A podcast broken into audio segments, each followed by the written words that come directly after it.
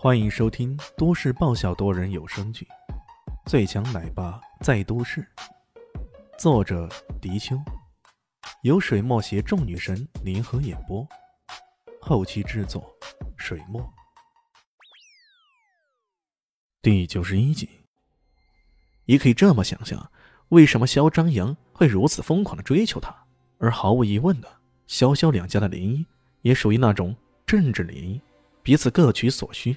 以增强自身的实力，这也难怪肖林希为何如此的反感呢？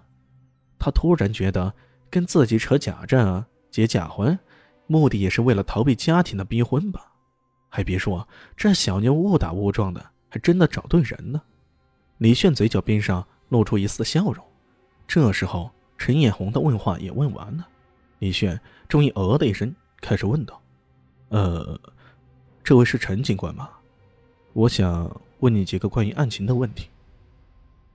你，陈艳红对于李炫的身份一时半刻也搞得不是很清楚。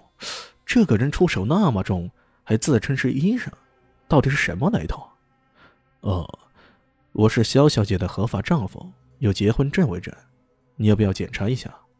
李炫大咧咧的说道：“这大名鼎鼎的大明星肖林希，竟然已婚了，对象。”还是个吊儿郎当的家伙，这多少让陈艳红有些难以置信呢。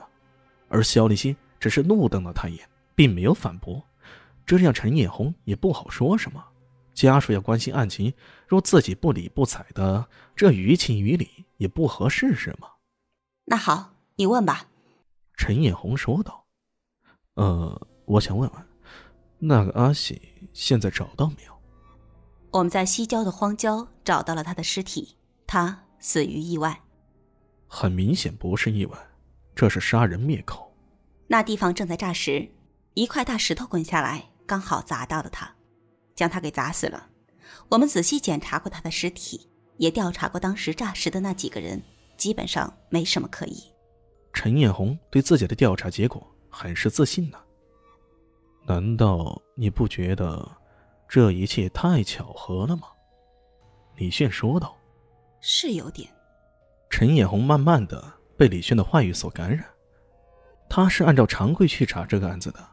这个诈石项目早就存在了，那一下大石滚下也是非常意外的事情。偏偏这个阿喜就站在那里被砸死了，在意料之外，但也在情理之中。当然，硬说凑巧也是有点的。他临死之前跟谁通过电话？时间多长？说了些什么？李炫接连发问，陈艳红有些懵逼了。陈艳红被对方如此质问，有些不自在了。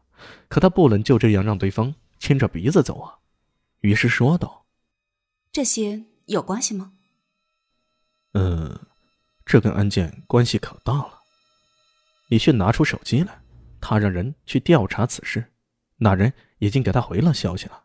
他明确的告诉对方。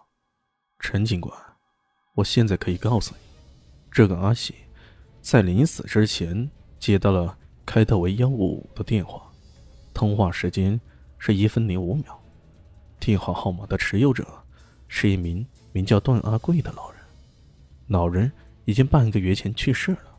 很明显，这个电话号码是有人专门持有的，用来打匿名电话的。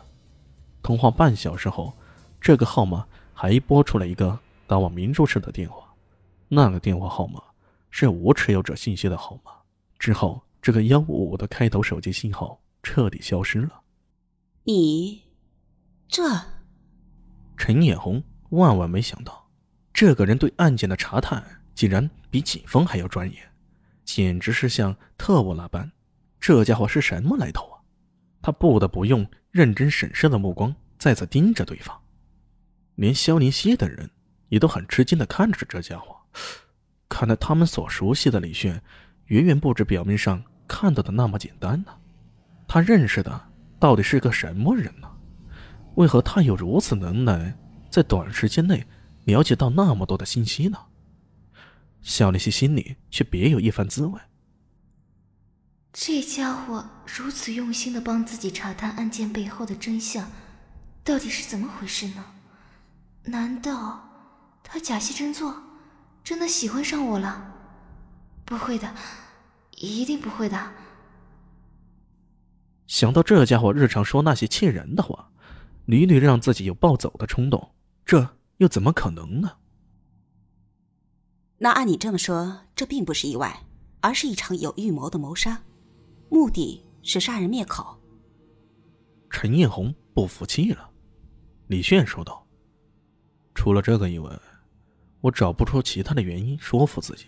有那么多的巧合，连个无持有者的信息号码，在临死前的电话，突发的大使馆落下来。”啊！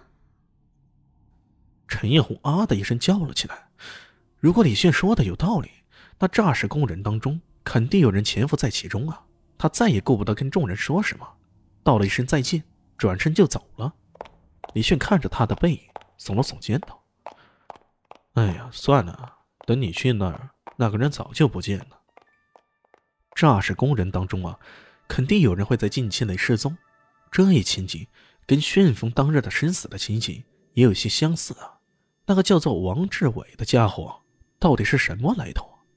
不知不觉，李炫从这个案子想到了那个案子去了。”回头过来，看着众人满是疑惑的目光，李炫轻咳了一声：“ 大家别担心，也只是寻常事罢了。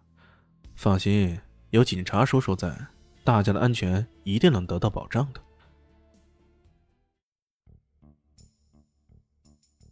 您刚才收听的是《最强奶爸在都市》，新书上架，求订阅，求关注，求转发，求五星好评。我是主播水墨。本集播讲完毕，谢谢您的收听，咱们下集继续。